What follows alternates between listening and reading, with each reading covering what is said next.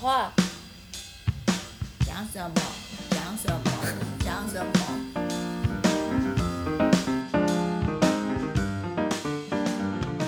各位听众，大家好，欢迎收听《Sky in the World》再次的播出。我们今天是人物专访的单元，然后我们今天出了外景吼，虽然不是第一次出外景，但我依然很紧张然后，然后我们带着设备来到了一家店，这一家店的名字叫做八斗腰。为什么它要叫八斗腰呢？因为它位置是在八斗子。八斗子是一个渔港，它在基隆，所以是一个海风咸咸、雨水飘飘的地方。我今天一路走过来，裤子已经湿了。好，那在这样子的一个地方开了这样的一间店，我们访问到的是这间店的老板娘之一，她的名字叫做秀珍。嗨，我是秀珍。Hello，秀珍呢，是我搬到基隆之后认识的一位好朋友。虽然说认识不深啦，但是有过几面之缘。喝过几次酒？对，经常来这边吃饭。那我觉得他的人生故事呢，也非常值得我听听他的人生历程。嗯，相信一路走来，有很多的珍珠是值得我们去捡拾的。我们就请秀珍来好好的介绍一下自己。我是念海洋大学环境生物与渔业科学研究所毕业。哇哦！那我现在在做的工作在八斗腰友善餐厅，那我都自称自己是料理人，那我是一个传递故事的人。嗯怎么说呢？我以为餐厅就是坐下来吃饭的地方。对，我们一开始在在做这家餐厅，你看我中间有一个友善这两个字，嗯，友善的定义很广，嗯，啊，可以是亲子餐厅，嗯，可以是宠物餐厅。我们流浪猫狗很多，还有鸟，我们最近放的那个饲料都被鸟吃光，很开心，好让大家有人吃就很好。可是我的初衷是对环境友善。OK，写哦，我们餐厅开了四年，嗯，那四年前就是叫做预约制，那你预约是预约食物，不是约位置本身。像今天是没有客人的，嗯，好，那我想要我不要剩食的浪费，嗯，所以我做了这个模式，好，这样开了四年，这样。那虽然我们家叫餐厅，但是一直以来我都不把这里当做餐厅，它可以是很多讲座啊。我看一下，因为我有一个 slogan，我现在在偷看小抄。好，对环境认同有意义的空间，好，对。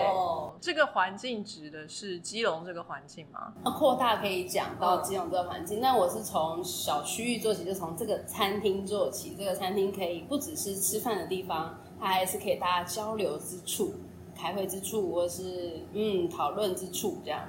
哦，所以开会讨论也可以借这个场地吗？可以啊，可以啊。但一定要吃东西吗？哎，不用，可能你可能要付有一点些许的场场地地费费，对，但目前为止没有成功过。有啦有啦，他们会开完会吃饭。场地费要是不贵的话，我们可以把它就是 co-working space 租租出去。对，我们一直以来也希望有这件事情发生。台湾人也蛮有趣的，你如果说你是说咖啡店，嗯，就很容易联想办讲座，就很容易哦，对啊去。可是餐厅要办这么多讲座跟活动，嗯你似乎就会觉得油腻腻。哎、哦怎么怎么怎么在餐厅做这些事啊？是哎、怎么在餐厅我也可以打电脑啊？好像很很没有办法连接。嗯所以我们一直，比如说像我是海大的，所以要找学生来下课来这边讨论事情，就目前为止是还比较少。可能卖的东西也有关系啊。以前我在中兴大学的时候，嗯我们常去一间泡沫红茶店。对，我们是学生社团，对可是我们开会都在哦，红茶对店。对，因为呃呃，直白讲便宜，对啊，对二十五块你做一个晚上对。那你们的主要是公中式的餐点还是西式的餐点？我们家的餐点没有分什么式，因为毕竟不是厨师出身，我自己觉得它就是复合式，它有点像是妈妈料理，就是我今天做什么餐就吃什么。当然我们有简餐跟火锅类，嗯。现在最流行最夯的在基隆要吃的叫做渔夫锅，哦，其实它就是海鲜火锅。嗯，我们没有肉类，然后我用的食材是我们讲小农，但我都不觉得它是小农，小农在贬低它，其实友善农法的嗯种植的蔬果，OK，啊，全省各地，然后只要它没有撒农药的，我们就想办法去跟它收、跟它卖、跟它购买。好，那鱼鱼货海鲜的部分一定是基隆的，嗯，就比如说我们有黄金蟹，嗯，那我就不用大闸蟹，嗯大闸蟹当然比较好吃，黄金蟹没有什么肉，嗯，然后是鱼，像现在天气很差，没有鱼，就会跟客人说不好意思，今天没有鱼，船长没有出去钓。那我也就也不会退而求其次。那鲑鱼好了，哇，那很漂亮，又很好煎，我我干嘛找麻烦？但是啊、我想要用本地在在地的或是当季的农作物。我的食材因为很新鲜，所以我的料理很简单，我不会太多的调味料。所以如果客人觉得好吃，我都会跟他说，请谢谢农友，请谢谢渔夫。是。那所以就回到的第一句，我是传递故事的人，其实也是传递他们的故事，让你知道你今天吃的是，比如说鱼林来的玉米笋，嗯哼。哦，你觉得好吃，那我们谢谢他，我会帮你转告他。，OK，嗯，所以不不一定我们吃到的是像超超级市场里头看到了漂漂亮亮又大又肥的鲑鱼，或者是呃完全没有被虫咬的菜或是什么的。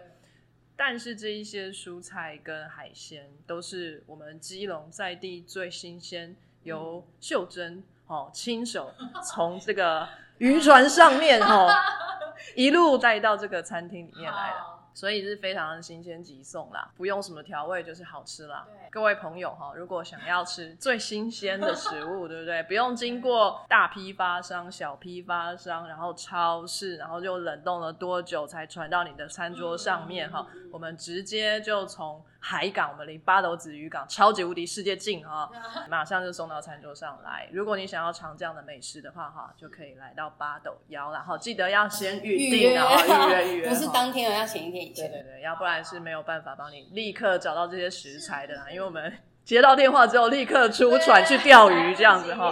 黑北湖哦，那这四年前就是一股风潮了嘛，因为这现在好像还蛮多这样文青的餐厅，就是想要推动在地的文化。那在八斗子，我似乎只有看到这一间哈。那四年前是什么样的机缘让你开始要做这件事？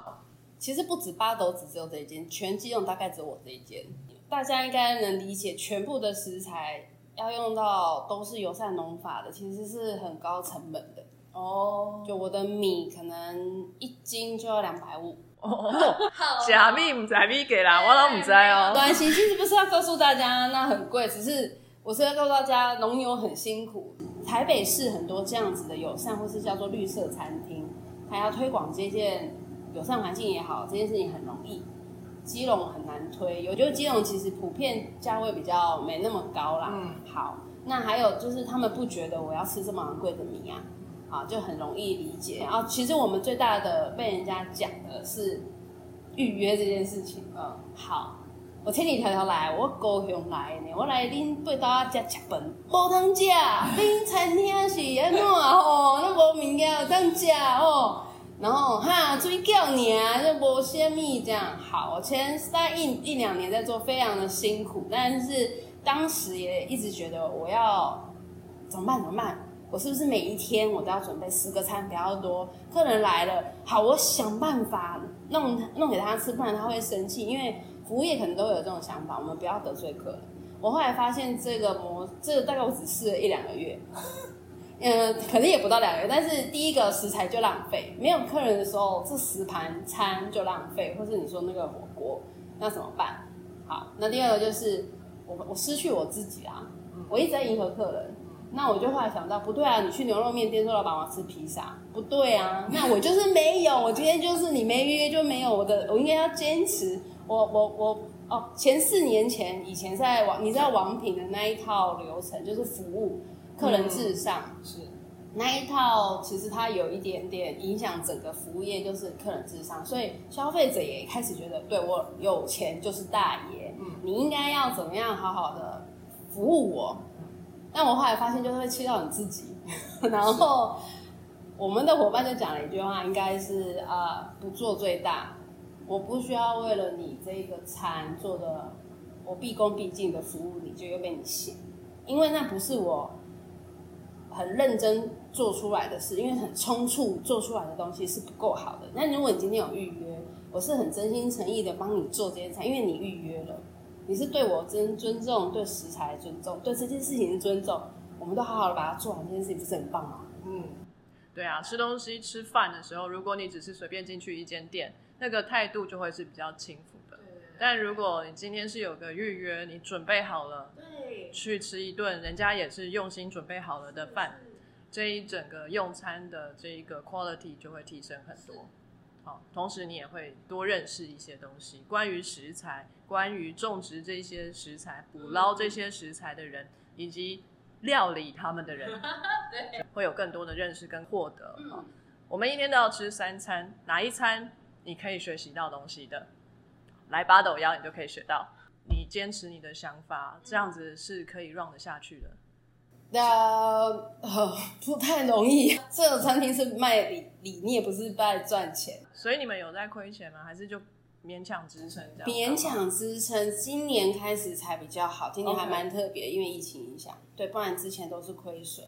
哦，呃，今年的二月、三月是没有客人的，当时我们也觉得很很惨，就要大家就要收掉了，平常就没有客人的哈。嗯那政府做了几件事情，第一个就是农油券，嗯，好，然后消费券，它要提升在地的经济。对，第三个我真的认为很好的事情是，因为不能出国，嗯，所以他开始讲要吃在地的东西，嗯哼，在地的食材，在地哪里好玩。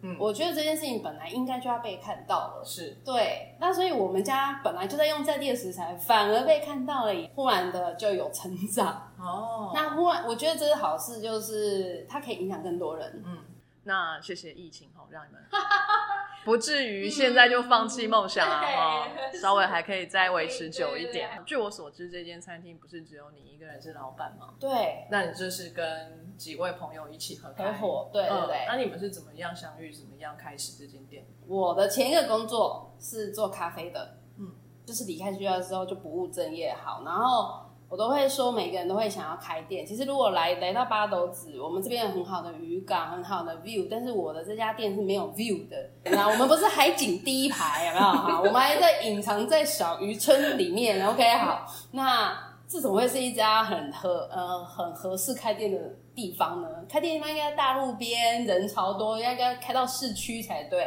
还有，你根本就不应该选基隆，基隆的淡旺季太明显。比如说现在就是淡季，下雨天没有人会过来。哦，我我，而且我们是台北人，我干嘛要跑到基隆来？嗯这一家店的地理位置不太合理哈。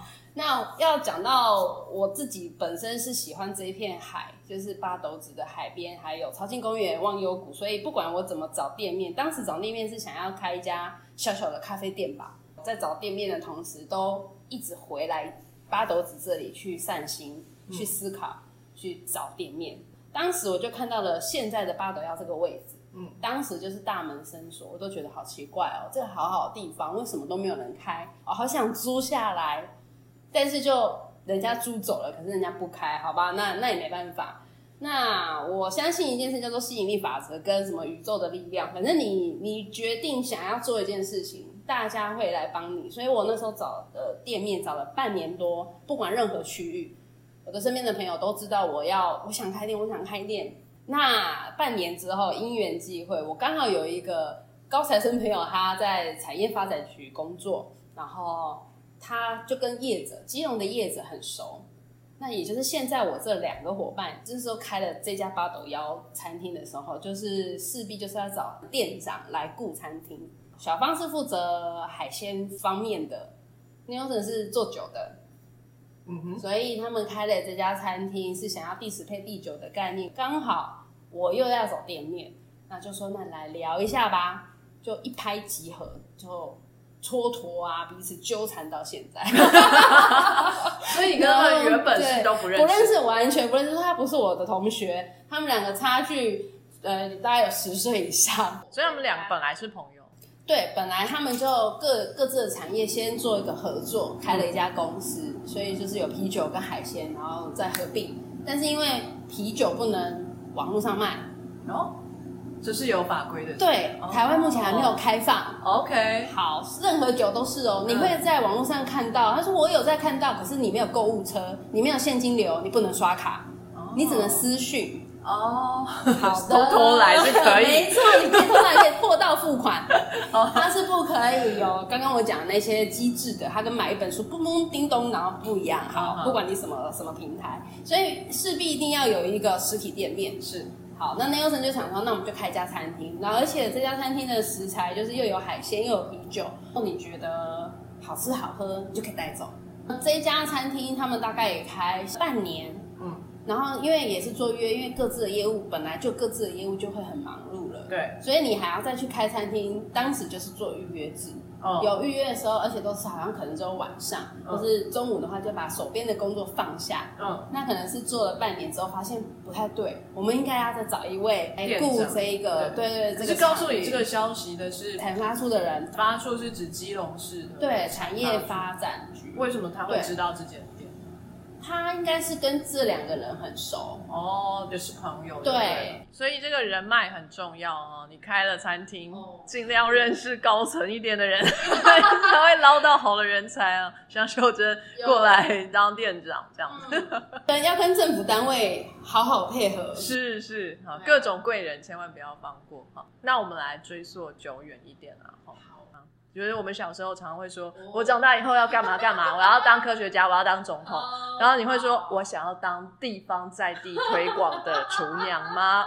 这一个题目，我的志愿我从来都写不出来，可是我作文可以拿很高分，因为我都用掰的。因为我知道你是想象力很好，对，所以你是小说家。嗯，我我我小时候帮朋友写作文，我同时写五份，哇塞，我可以同一个题目写五份，而且是依照那个人的风格。我也可以是老师，比如说给你一个题目，今天我们就写云，嗯，随便你们讲，我们你知道自由发挥。好，我也可以写五分，因为就这五个最好。然后有的时候我我的那一份是最低分，因为我会把大家都写完了以后，而且是同一个晚上写完，所以我长思枯竭的时候写对，自己。对，然后我就会觉得不甘心，为什么我的最低分？因为已经没有词了，所以我的作文可以很高分，但是我的志愿这一题我答不出来。我很爱看书啦，不管什么书，除了爱情小说，就小时候不爱看那个，但是我会看自然相关的，然后小说类的，或者历史相关的。有一本影响我很深是瑞秋卡森《海风下》，反正跟海洋有关的，我忽然就发现了，哇，金鱼好酷，黑潮那时候好想去当观察员哦，就是赏金。那时候才高高一高二吧，嗯所以啊，我是念理组的，因为我的文科很差，就是历史地理，所以很弱很弱的那种人。但是我的虽然我国文 OK 啦，但是我就一心想要走理组，就是觉得生物这一块很有趣。好，尤其是海洋生物。对，为什么你对海洋生物特别有兴趣？因为你你对你家在基隆吗？不是在台北。对啊所以也离海很远啊。对呀、很神那你怎么会？奇。还有一个节目也影响我很深，嗯以前叫做《鱼香风情画》，是吗？以前我们家没有第四台，就只能看三台。嗯，所以就是有一个节目，他就教专门教人家怎么去钓鱼，然后钓完鱼之后料理。你知道我我每个六还是日我忘了，都会去看那个节目，我觉得好有趣。你现在问我，全部都忘记，但是我只知道每一个细节都很有趣。比如说料理，我就哦，可是我不是那一种我就会跟着想要试的人，嗯但我只是觉得这一个节目太好玩了，所以我的第一志愿就也很好笑，叫做渔业科学，因为我觉得天哪，真的有这种科系耶！我那时候才有我的第一个志愿，叫做捕鱼。等一下，你知道你会不会晕船吗？我不知道，然后我也不知道，对我什么都不知道，我只是觉得很有趣。其实我的第一志愿是中山大学的海洋生物系吧，嗯，可是考不上啊，因为那个分数比较高。哦，是哦，我们这个渔业系非常非常冷门，而且大概是国立大学最低分吧，因为我们还输养殖系，哦，渔业跟养殖是分开的。对，哦养殖就是在你的，我们都说那就是在一个区域里面去养，我们还要出海捕鱼，我们是成为海上男人那样，海上海上女汉子那样。其实我没有念得很辛苦，我觉得太开心。虽然我的成绩没有到很好，但是都呃乐在其中去学习，真的是还蛮好笑的。真的哦，啊，那那大学四年你有上船去捕鱼吗有有有，大三有一堂课是实习课，要出海一个月，现在可能改了。你知道我是我们班最高分呢，我被船长叫起来，因为你在在船上是没有名字的，因为他要好管理，其实就有点像是渔渔民，我也不知道为什么，他可能记不得我们的名字，我只记得我是三十七号。哎，最后的时候还要有问卷调查，那因为我们都是三十天。然后就有说，哎，给学弟妹的一些建议。然后我隔壁那女生，因为她从第一天到最后一天是吐，然后她说只要一天。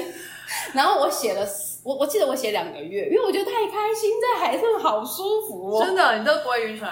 啊，也有也有也有会晕船，就是像坐海盗船那样，然后就真的生不如死。但是可能我们那航线真的很幸福啦，因为我们是往南走去泰国。哦，所以其实那个风浪没有到很很强烈，就是往北的话，日本才会很夸张。所以，然后我我在想，为什么会得到第一名？是因为要捕鱼要钩饵，对，你要放浮球对，你也要超船，然后你还要收网。其实会分组，可是我每一个都要我要我要我想去玩，我只是觉得很好玩。一个女生，然后那边拖那个浮球，哇，然后把它拉上来。船长看到都要掉泪了，说哦，最高分最高分因。为没有人想做吧，大家都想偷懒，一定的啊，就是实习干嘛那么认真？但是我觉得每一天都好晚，就会觉得啊要回家了，对，大概是这样。可是就是没有办法成为一个职业，你说毕业之后吗？对啊，就算我好想出海，但是因为船的空间很小，它没有办法男女分开。那你说在这上面你会发生什么事情不知道，然后当然我可能也不太在意这种事情，然后但是家人一定会担心。那目前为止，好像出海的，比如说成为女船长的，也有大有人在，但是不多，比例本来不多，因为我们的体力本来就会弱，还有我们还有生理期，就会比较辛苦。然后想想，哦，好，那我就放弃这个念头。啊，那当初渔业对系的女孩子多吗？我进去的大一叫渔业系，还没改名。你看我一开始有讲环境生物与渔业科学，所以我一开始我的上一届的女生只有十个吧，那我们到我们班就变一半。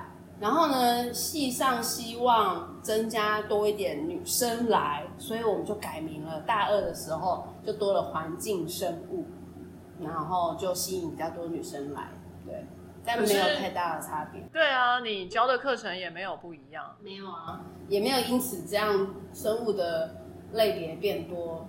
对，而且你教导的方向是要让学这一班学生们可以出海去捕鱼的方式。对我从大一一进去，系主任就说，好，渔业署公布了一个条例，嗯，现现在现在哦，大一新生哦，你愿意出海去捕鱼的，就是这个工作，远洋啊，远洋是一次三个月，三个月，马上给你一百万，哇哦，一百！哦，一百是底薪哦，还没有等下加远洋要去多久？半年吗？对，半年 OK 半年以上，半年才能回来。嗯那你签那个约，我忘了签多久，但是先给你一百奖励金，然后再继续加底薪，然后再加加加加加，没有人要签呢。你看我那时候几年，就是十几年前。到现在这个条大概大概有增加，可是每一年因为这样的奖学金要出海的还是不多。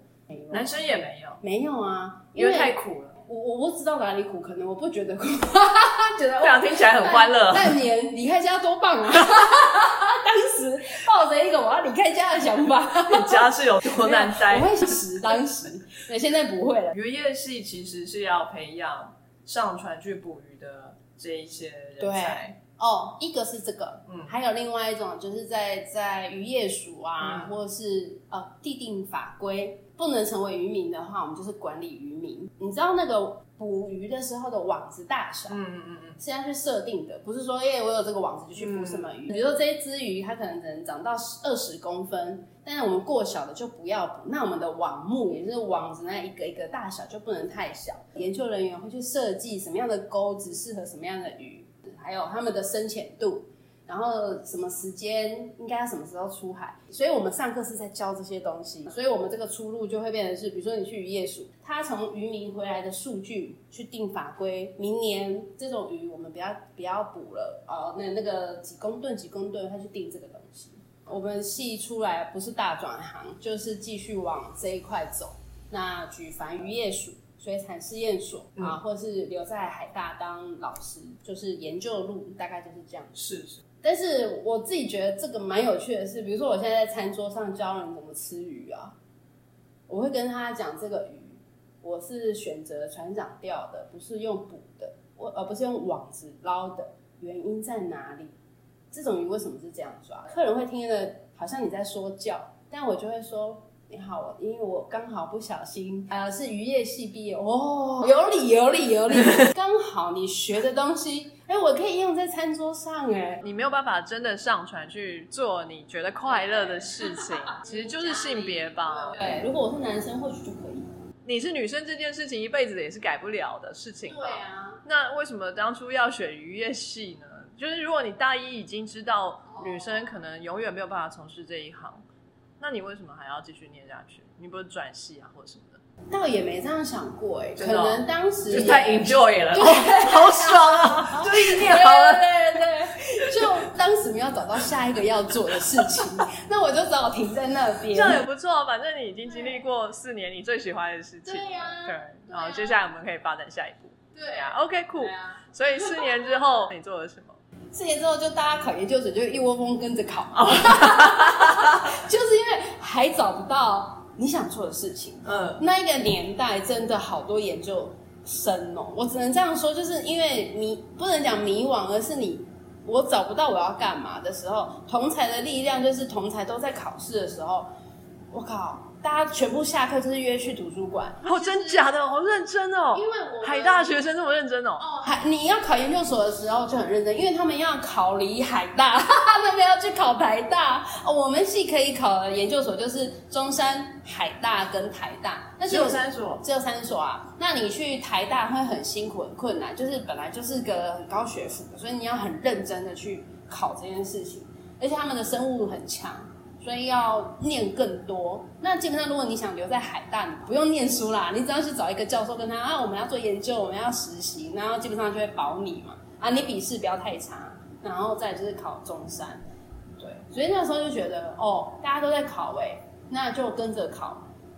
当然，其他两个就没考上，就是还是留留在海大，然后就继续念研究所。我的研究所呃论文题目是研究鲨鱼你为什么不是金鱼？你不是喜欢金鱼？啊，因为我们没有哺乳类的，因为渔业没有没有海洋哺乳类啊，它是渔业嘛，所以硬鲨鱼也是它是可以捕的对，不是所有鲨鱼都是保护类。哦但是我们尽量不吃，就是因为因为它比较在金字塔比较顶端，它是掠食者。我的研究所，哎呦，我现在想起来也是一个很有趣的，我去选了研究室，但是我跑去屏东海生馆做研究，我做珊瑚，我去找供职。你看，我又跑到一个最远的地方，就是一直要离开，就是一个很不安于世的一个状态，所以我就会觉得我一直待在这里好无聊，我要出去看看。我要说声恭喜你，终于远离北部了，是不是？对到屏东，所以我那时候还没有高铁的情况下，我一个礼拜坐一次车，从基隆嗯哼，一直坐车到海参馆，嗯。十个小时，哦，然后做研究，然后做了一个又是跟我们现在渔业系没有一个老师可以帮忙指导，因为我是研究珊瑚。所以要去做潜水，又又可以玩了耶又可以去玩潜水，我又学到了东西，然后又又去哇，珊瑚很新的东西，然后回到了基隆，因为你还是要 seminar，还是要 meeting，老师就他也尴尬，我也尴尬，大家都尴尬的情况下，我就自己报自己的啊，我管你的，反正我都觉得。那我就就让我好好的留在屏东嘛，我就不要一直上来回来，我毕业的时候再回来。殊不知，那我屏东的这个老师他，呃，他可能觉得我没有一番作为，就想尽办法的把我赶回去基隆，就是哎，我们也没办法指导你。后来就变成我这一年的心心血，那一年半来来回回的东西就要从零开始。老师说好啦，回来也好，那那就重新做啊。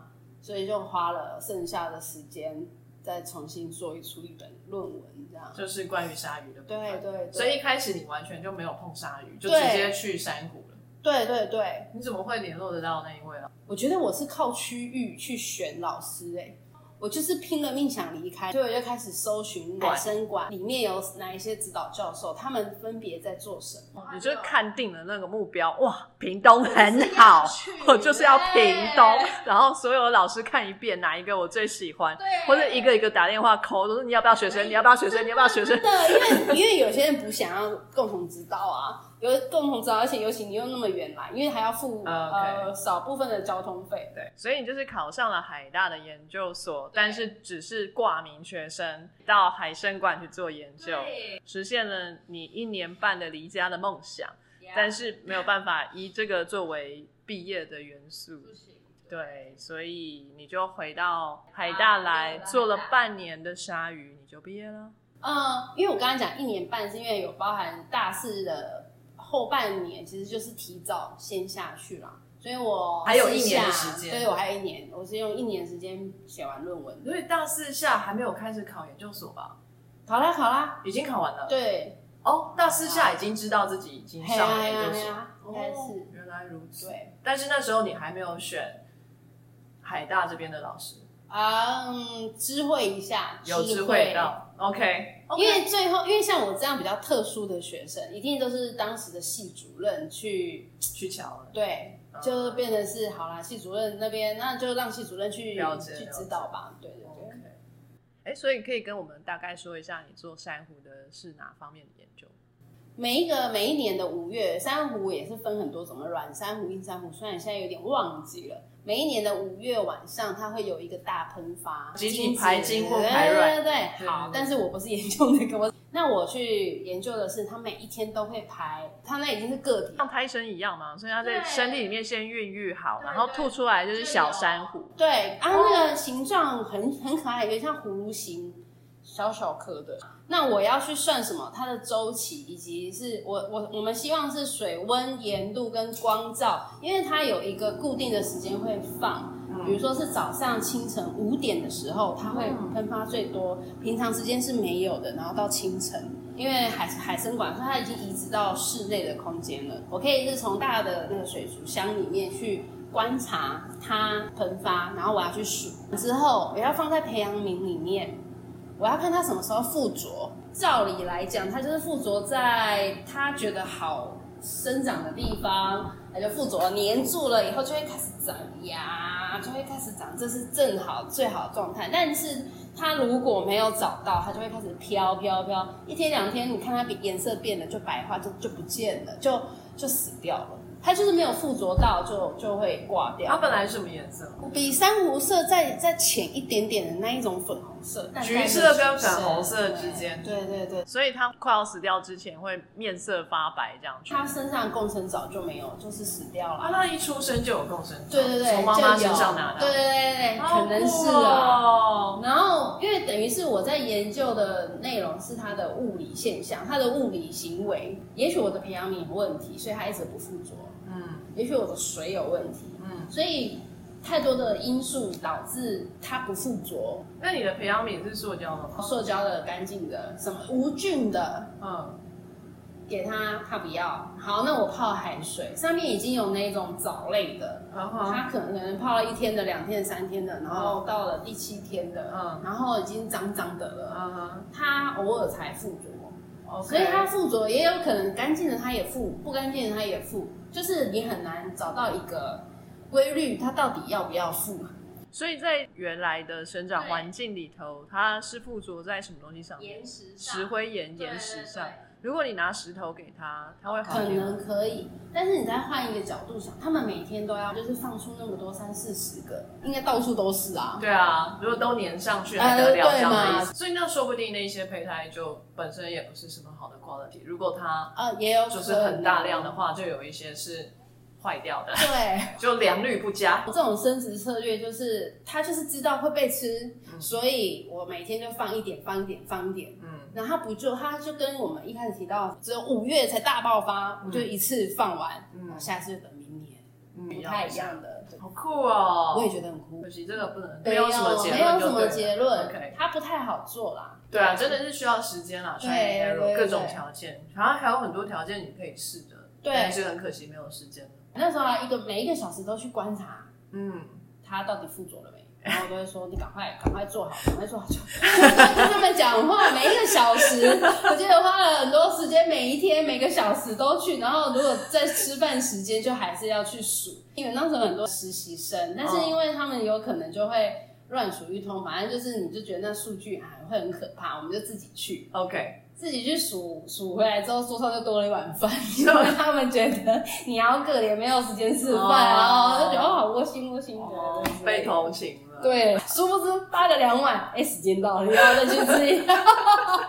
我们放的地方是恒温的，有三个很大很大的冰箱，你就把它想成像冰库那样。我还说我要睡在那里面。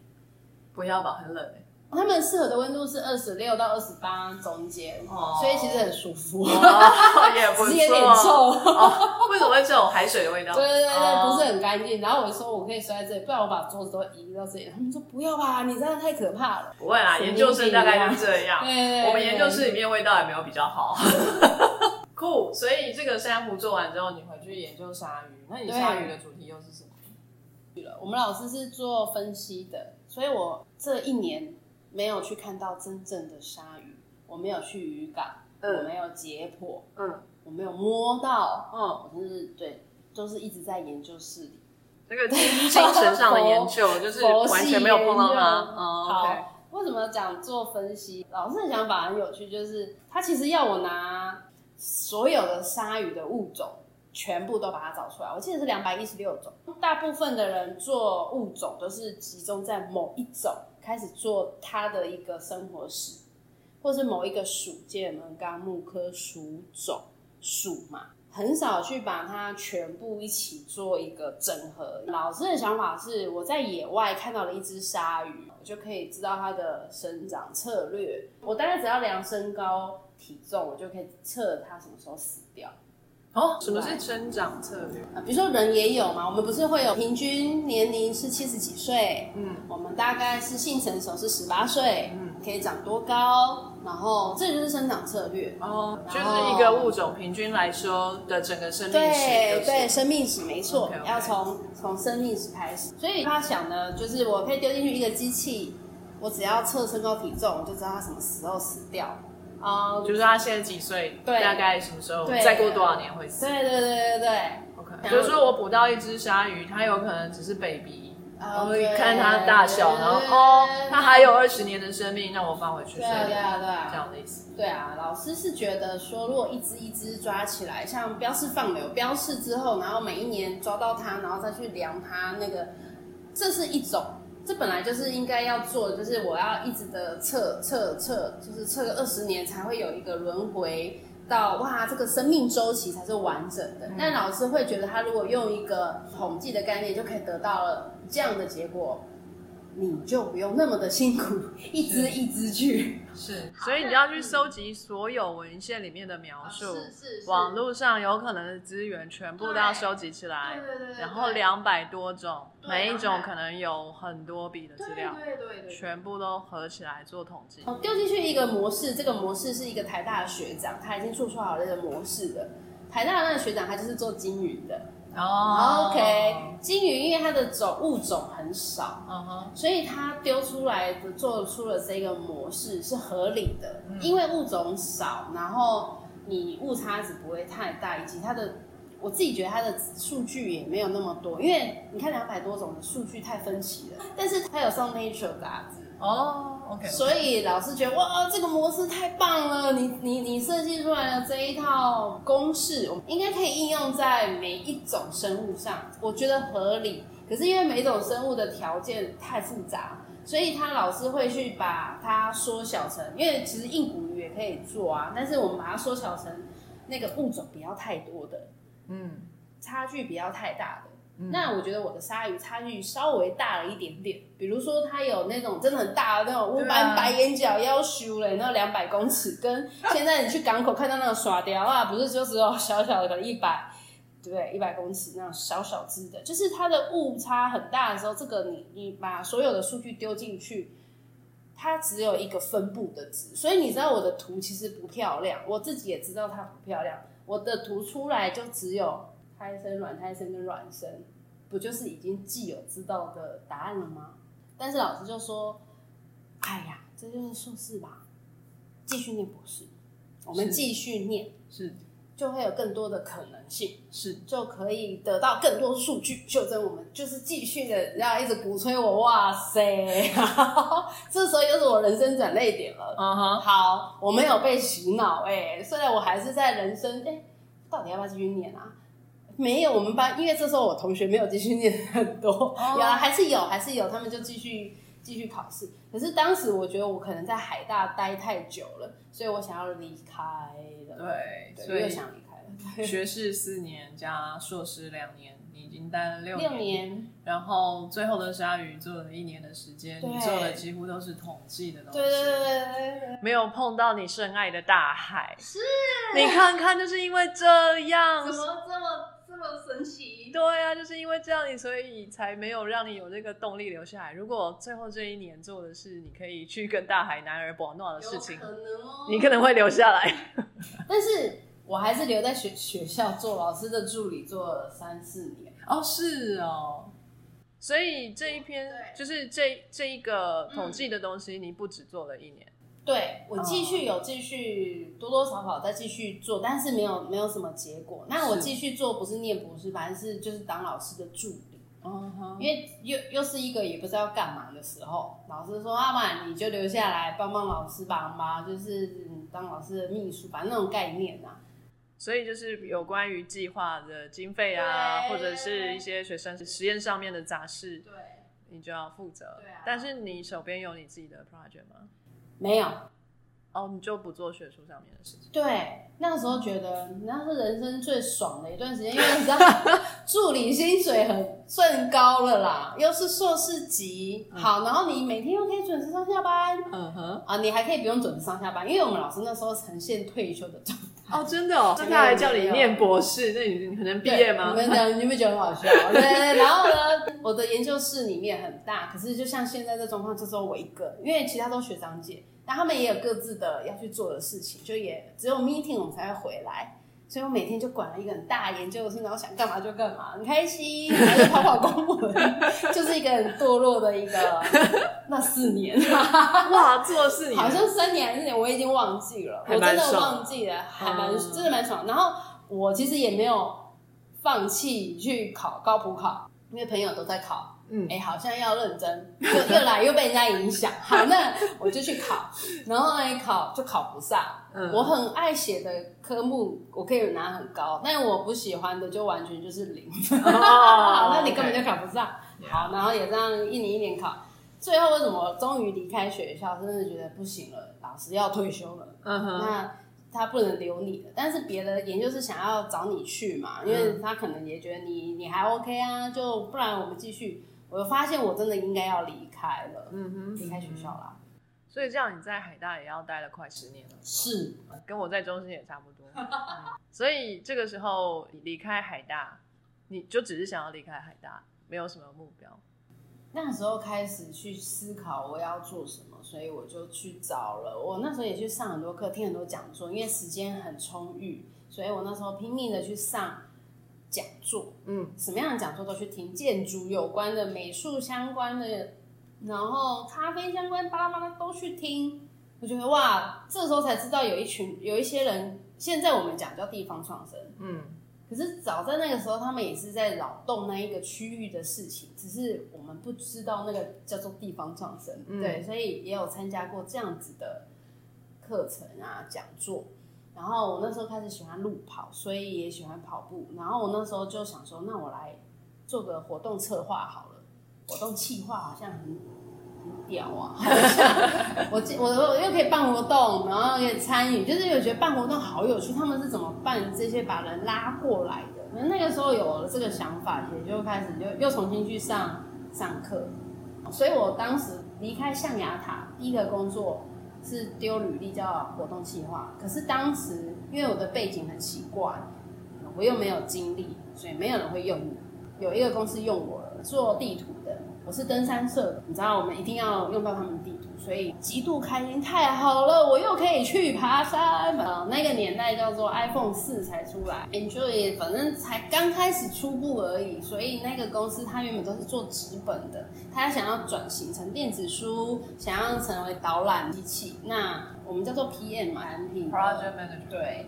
我我是一个没有用，那时候没有用智慧型手机的，嗯嗯所以啊，是公司会配给你，所以我身上有好多有平板的很多，你就要下载很多 app，然后开始学，然后感觉那个东西。嗯呃，不过不过那一年没有很开心，我只有做不到一年，然后有得到了一个类似忧郁症的事情，因为那是一个主管的 EQ 比较低，甚至是零吧，趋近零。哦每天都要开会，开会都是骂脏话，在骂你的东西就是个狗屎，然后就啊骂的很难听，嗯男生可能还会丢东西，几乎每一天去都是被骂的情况。嗯那每一天都要赶新的呃计划书。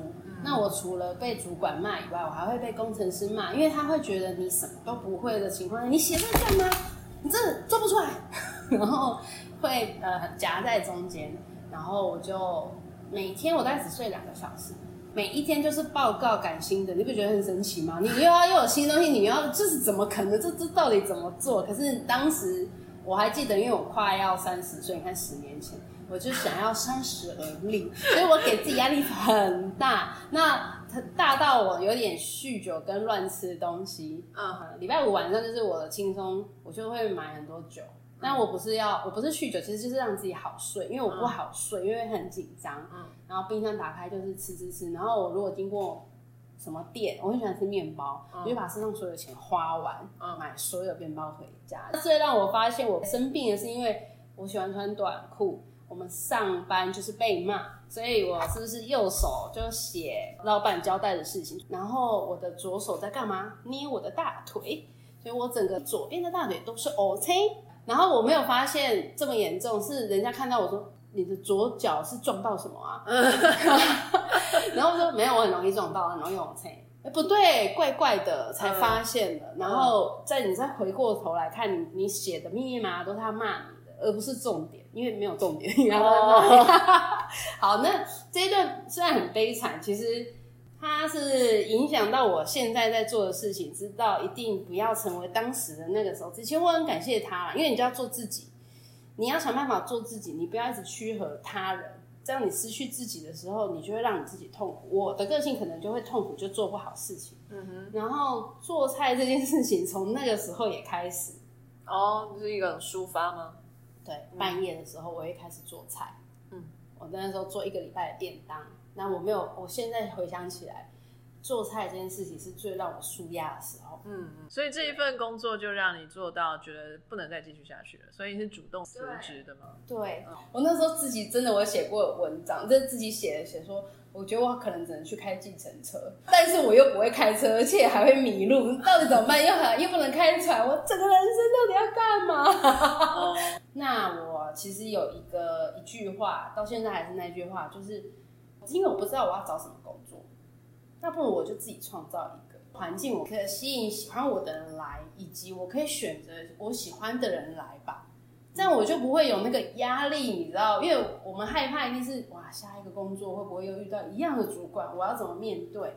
我如果人生不可能不面对，可是我我我，可是我没办法啊，怎么办？怎么办？总不能一直辞职吧？对不起，你跟我前主管好像，我 没办法做。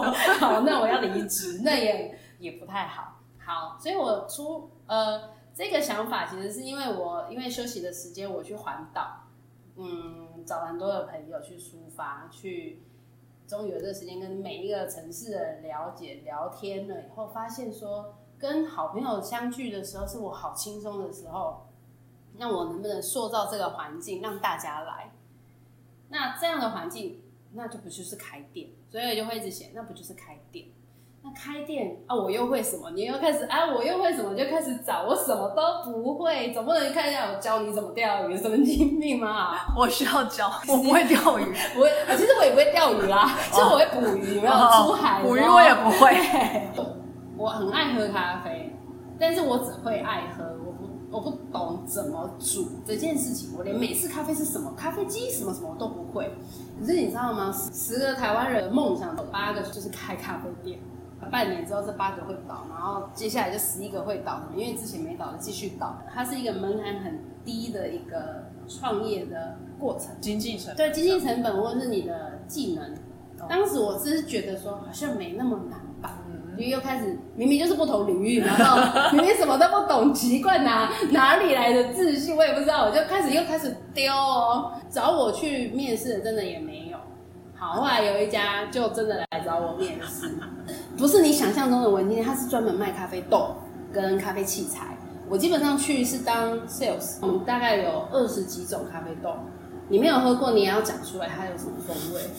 所以我的口条，我本来就很爱讲话，但是呢，我就是从那时候开始训练服务业这件事情。那是我第一个工作，就是踏入服务业，嗯，跟人群接触。OK。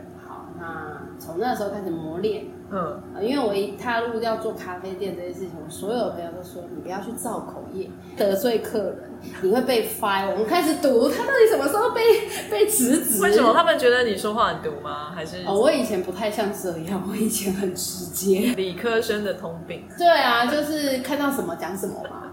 对，可是你不能对客人讲这样的话，比如说现在还是哪个好喝，我当时可能会说。喜欢喝就是喝，就就好 就是不可是不行这样讲。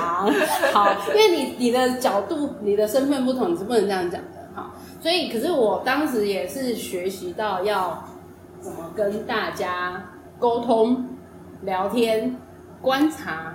应该是从那个时候发现观察人很有趣，跟观察动物一样，哎，对小葫芦有站好没有对一样是吧？对，小葫芦就是赶快站好。可是我那现在面对人就 O S 就是赶快吃饱，赶快走。赶快付钱，赶快走。对，呃，咖啡店做了四四年多，就训练交流这件事情，讲话这件事情。磨掉了你一些棱角，那你有培养出你的忠实客户吗？有哎、你会喜欢去那家店，有时候店员很重要，或者嗯老板很重要，主事者很重要，服务你的那个人很重要。你会去，不一定是东西好吃，是介绍那个人刚好同你的频率。你不要说他很好，因为每个人都很好，每一个人吃的客人，我们都说吃客人的那个客源不同。哦那我可能就是比较属于妈妈级的那种，特别爱我。妈妈杀手，对啊、我最记得是因为他们会问我怎么冲泡。哎，虽然我只是卖咖啡豆，我每天还是起床第一件事就是塞翁先煮一壶，我要练我的技能，还是会啦。哦嗯那所以，我从客人的反馈去知道说，因为你知道专业的冲法跟一般人跟那种出门初学者，你要怎么让他去学会这件事情，进而我才可以一直卖豆子嘛。嗯如果你让他很难，嗯他就不会想要买豆子了。所以我我会一直思考说，哎、妈妈，对啊，我妈妈她怎么冲啊？你就不要让她很紧张啊，拿个码表，然后她在那边滴滴滴，不就就冲咖啡放轻松，今天心情好，咖啡就会很好喝。哦，就是然后用一种氛围去跟他讲，当然不同的呃层次，等于是这是入门款的，你要怎么介绍，对因为我跟你讲，那个很简单，这样冲吼，然后怎样怎样。啊，如果是他已经懂一点咖啡了，那我就会开始看这个人，真真的是会这样。哦，你是不是喜欢喝，比如说带酸的？二分法就是酸跟不酸。当然你就要开始讲啊，有些人就我们要伊索比亚，哦，你讲到伊索比亚，好，那表示你的程度又再多一点点，然后我们就从另外一个开始角度开始跟你说，我觉得这个柑橘味比较重，嗯。他会信任我去对他做的介绍，可是当然那一第一次就要中啊，刚好他回去，哎、秀珍介绍的真的很好喝，我下次都要找他买，大概是这样累积的，嗯累积到当然有一些是固定会来，然后会喜欢我们服务他，嗯，嗯。嗯嗯，像你们这样卖的是散户吗？还是嗯是咖啡店的老板？哦对，是散户是散户，，这样的人多哦。有很多，喝单品咖啡，从豆子开始磨对这样子。对哎呀，台北太文青了。对啊，所以在咖啡店你这边没有做很久，也是三四年。对所以研究助理三四年，然后中间被虐待了一下十个月，然后之后这边又咖啡店三四，年又夺回了你的信心，对。人生充满光明。又开始觉得赞呢，又要离开了。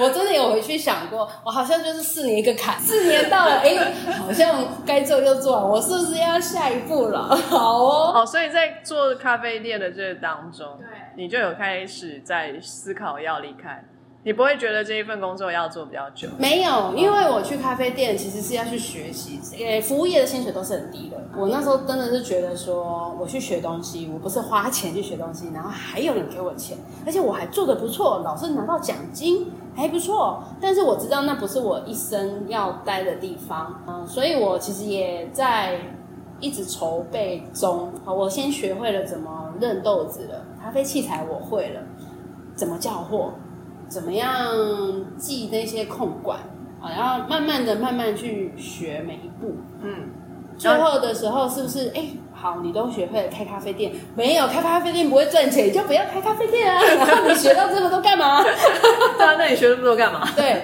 你的目标是什么对，然后所以中间我又去上课了。OK OK，上课是上青年旅馆。嗯哼，当时是可能自己也很喜欢，你看到处跑，到处旅行，觉得青年旅馆、背包客栈，嗯。好酷的行业哦，每天有不同的人，你可以跟他聊天哎，好，虽然根本就不是这样，其实他们很辛苦，因为要一直换床单，反正是很辛苦的一件工作，而且你跟你想象的不太一样啊。好，反正，但是我们花了钱去学，我记得那一堂课四堂课三万块，比当时我的一个月薪水还要贵。太夸张了。他请来的老师很很强，就是他在台北开了很多背包客栈。另外一个是律师，为什么一定要律师？要法律、要建筑师相关的，你才能知道能不能开。你不能不能兴冲冲的做了这个店，耶，把它打造成好多房间，就发现法规都不过的时候，你会花更多的钱。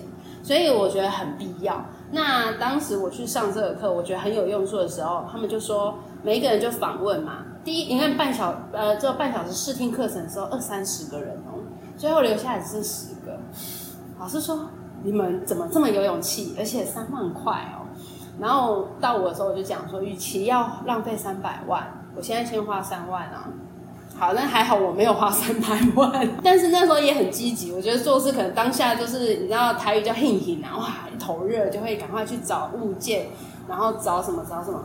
所以当时我记得找到物件，就会跟老师回报，老师就会告诉你这个物件要花多少钱把它弄下来，包含实照、证照、消防，然后装潢，然后因为它是很好算成本跟回收率的，因为我的床位是固定的。所以它是很好算，你几年会回收的一个行业。嗯，重点哦，一个好物件出现了，真的不错。它可以做五十床，一个月十万块，呃，五年要多少回回本？但是我没有想到的一件事情，你是不是要先掏出来钱去做这件事情？对，老师说这个物件很美，哎，很不错哦，赶快。那老师帮你算了一下，大概要一千万。嗯，好，第一个不是没有一千万哦，是人生你有一千万的时候，你要做这个事吗？好，我就开始在犹豫咯。你要我拿出一千万，你怎么倾家荡产？其实我没有钱呐。好，就算好，我倾家荡产，我去到处借来了一千万啊，然后我要做这个，不是吧？我应该有更好的用途吧？我自己这样想，我就忽然又哎，好像不是我真的很想做的事情，那就头洗到一半，算了，反正又没有真的要做。当时有一个伙伴本来要合伙的哦。还好，他也问我说：“你可以拿多少钱？”他跟我说他可以拿六百万出来。我说：“哦，你可以拿六百，那我应该就是四百万。”可是其实就也没有谈成功，就还好没有谈成功，就头也没继续洗，就说又断点了嘛，又开始哎，到底我要干嘛？好吧，那就回来就开咖啡店吧。嗯哼，对，那这个过程其实又又开始一种小小的迷惘，就是。开咖啡店就不太会赚钱，我也不是那种文青的那种咖啡师，然后帮你在那边冲泡，我只会那边跟你裹细沙，那到底要干嘛？所以其实就一直的迷惘，可是也边找店面。嗯，我大学朋友有有一组人嘛，叫做海勇工作室。嗯，那他们一直在做净滩，在做环境教育为主。他跟我说，他们也想找工作室，在八楼子这一区找吧，就是在海边，因为他们要去净滩。然后就问我说要不要一起，其实就是互相分担房租。他们没有做事的时候，反正我就前面卖卖咖啡啊，卖卖什么什么，随便我卖啦哦，反正就是分担房租。然后我觉得哎，这样好像很好玩呢。虽然我还不知道我要买什么，但是我们先租到再说。所以我们就会开始找，那就会回到刚刚那个故事，就是找店面的故事。但是他们就后来没有没有要一起，但是他是我的讲师啦。讲师就是告诉你关于环境教育对对对对，带大家去进摊这样。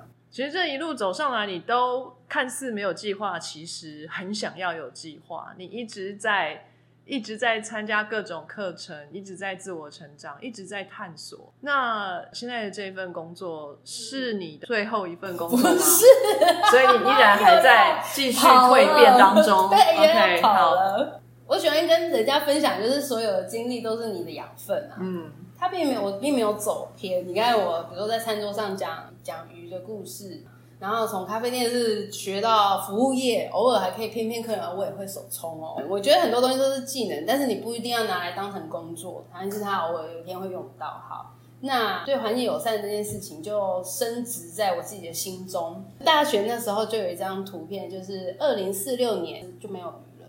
他那时候是一九九六年在讲，因为为什么我那么清楚？是因为有报纸，报纸我还要留下来。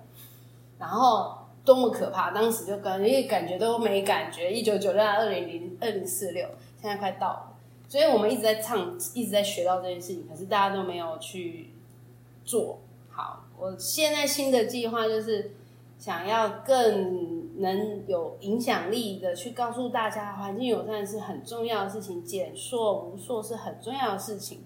那要怎么样从身边做起？要怎么样成为减塑的人？你再去影响你的朋友，这样的影响力也不能常讲什么工作，但是这是我好想我现在最想做的事情。嗯，从餐厅去提倡已经是很正常了，因为来这边就是没有一次性的餐具。对，我都做不锈钢扁担，外送外带。那在基隆，大家也都知道我们家餐厅的规矩，甚至很多会议只要戴秀珍出席的，他们就会说不要订饮料哦，我还要拍那个不能订哦，秀珍会生气。我发现了我有稍稍的一点点这样的影响力的时候，那我就好好来把它再发扬光大，做更多事情。所以我连续做了两次的那个无塑市集，就是在海科馆，就是说都没有垃圾，没有塑胶袋，没有一次性的垃圾。然后我发现很好哎、我自己很嗨，客人很嗨，摊主哎、也很嗨，因为我很希望大家赚钱呐、不要因为我实现我自己想做的事情，然后让你没有赚钱。但是呃，回馈是有的，是，对，因为找到的这些人都是我的种子嘛，他们都能挺你，因为他们他们去外面会遇到的情况就是，他们也想无塑，但是客人会骂你，会觉得不方便，不方便对，好，那如果我我我，你看我我塑造那个环境，大家都一样，没有人敢骂你，你这个客人才奇怪。但是我没有让客人不不开心，我没有免费的租借，非常非常方便。当然我们都要一直做调整。那明年我希望这样的市集就是到处都有，嗯，然后想办法做更多跟环境友善的事情。所以餐厅又回到第一句话，它就是一个平台，它不是只有餐厅。是，我在这边可以做很多除了上菜以外的事情。对对对，希望未来八斗要开枝散叶哈、成为一个真正的各各种环境友善光谱都在这个平台上出现哈。其实我这边看到秀珍呢，一直以来都不是以钱为目标在选择他的工作，他一直是以自己想要做的事情，实现自我的一个方式，嗯去挑选他的下一份工作，以及他未来想做的事情。嗯，像你这样子这么的理想化的人不多，而且还可以活下来，然后没有被现实打倒，这样子 很很厉害，很厉害。好好好，那。假设今天有一个啊、呃研究所的小朋友，就是做了半天研究，然后也不知道这个研究做出来可以干嘛。那我毕业以后，我也不知道干什么哦、就是我不知道适不适合成为一位教授。那我出去以后是不是要找其他的工作？那这样是不是会被社会上其他的人、被我的家人看不起？我、嗯我好像就是没有学以致用。嗯哦，如果今天有一个很迷惘的小朋友来找你，然后你要跟他说些什么？姐姐，我搞很搞，我也一定会先讲我的例子，但是我都会长话短说。不过我刚刚第第一个想法就是，呃，我喜欢看《海贼王》，所以我有一句话：不要怕，前进就对了。嗯，他其实是骗人不讲的，很没有公信力吧？你就是会怕，那你就会一直不前进。但你一定要想办法踏出一步，不管那一步是什么，就是去去试啊。但是呃，你还在怕的时候，把自己的状况先先弄好。你看我刚刚的过程也是有迷惘，所以还是在就是想办法的，不要怕啊。朋友很重要，呃也许你是朋友重要的人，也许你是家人重要的人，你一定要有一个让你可以好好依靠的人，好好的去说你的心里的话。是说话很重要，是 说话除了抒发，不见得他会给你什么正确答案嗯哼，好。但是姐姐可以听你说话，是那啊，听你你说完，其实你就理清，我都是这样子理清我自己。好，对，对啊，光在自己脑袋里想，有时候没有办法有那个灵光乍现的时候。对，哦那珍惜身边的朋友。对，然后呃，再来下一步就是找一个非领域的，不一定要找我，就是非领域就是 姐姐很会太忙，预约，预约就让你约，不是啊，就是一个一个长辈，他会给你一些意见，可是你知道长辈有时候你知道要要挑一下，他可能说哎没声啦，这很可怕、啊，嗯所以要慎选。好好，你来找姐姐好了。第三个，好去拜拜啊，信仰很重要。我我有我有我有拜拜的，但是我不是那种啊初一十五一定要拜拜。可是我我来这边另外一个贵人贵神是福清宫的土地公，土地公或是你有你有信仰，你去跟神明说说话。哎，你知道，就像我说，宇宙力量它是很有趣的，它会引导你，而且我喜欢宝贝跟求签，也不是常常，你就是迷惘的时候你就去宝贝，对，然后不然就是看看人类图啊，这样。好的海底轮的部分对。对对，之类之类的九九型人格，你知道星座学什么的，好，不管你用什么方法，都可以加强你的信心。对啊，对，好，最后一个问题，你也完成过了你的硕士修行修行的过程啊，在这硕士班的训练里头，有没有为你带来在未来职涯上面任何的帮助？一个是可能我对呃搜寻资料就会比较快速，因为刚好我念统计需要大量的搜寻，所以我会知道怎么去搜寻。所以你知道资料很重要，数据会说话，嗯所以比较不会去看到一般的数据我就马上讲话了。嗯哎，我会去佐证，嗯，然后会有一个事实查核。对对，当然没有那么的敏感哦，这就怎样？可是当下我不会被你所眼前看到的数据而影响。第二个是逻辑，嗯，写论文的那怎么前言啊，你的方法啦，你的结论啊，其实都在影响你现在做事情的过程啊。嗯你不是因你就不就是因为你看到了一个什么问题，你想要去解决，你你用了什么方法，然后你找到了什么资料去佐证，才有你现在的结果。那你未来要怎么再去解决它？嗯这就是一个过程啊。这个我觉得没有差，没有呃自己讲，这个方法是这个这个思考的方式是对的，这样的逻辑对我可来说以应用在很多的对对对。对对，这个逻辑是对的。好，今天谢谢秀珍跟我们分享这么多哈，你的一生都在这边了啦哈，把它写成自传好了，有没有？哦，写成一本书，你们要买吗？下一个斜杠就是出书，好哦好哦。希望你未来呢，在这个无塑胶、无数的这一个事业上面，可以继续发光发热啊，继续蜕变，继续成长。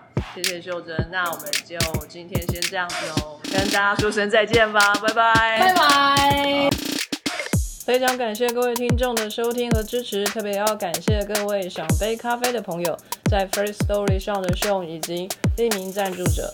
Patreon 上的一圈屋 Newton、Catherine、Evan Wang、Ellie Hu、一圈屋 Elliot Ferret、Adam Joe、Ernest、Nikki Wang 以及 Howard Su。Sky in the World 在各大 podcast 平台都能收听得到，Anchor、SoundOn、Spotify、Apple Podcasts、KKBox 都能搜寻得到 Sky in the World 的节目。另外，Sky in the World 也会在脸书页面及 Instagram 上分享科学家的八卦、科学新知，还有编辑们的日常给大家。有任何问题及意见，都可以在各大平台上留言，让我们知道，我们将竭尽全力为您寻找答案。欢迎追踪分享 Sky in the World，让更多的人知道有趣的科学哦。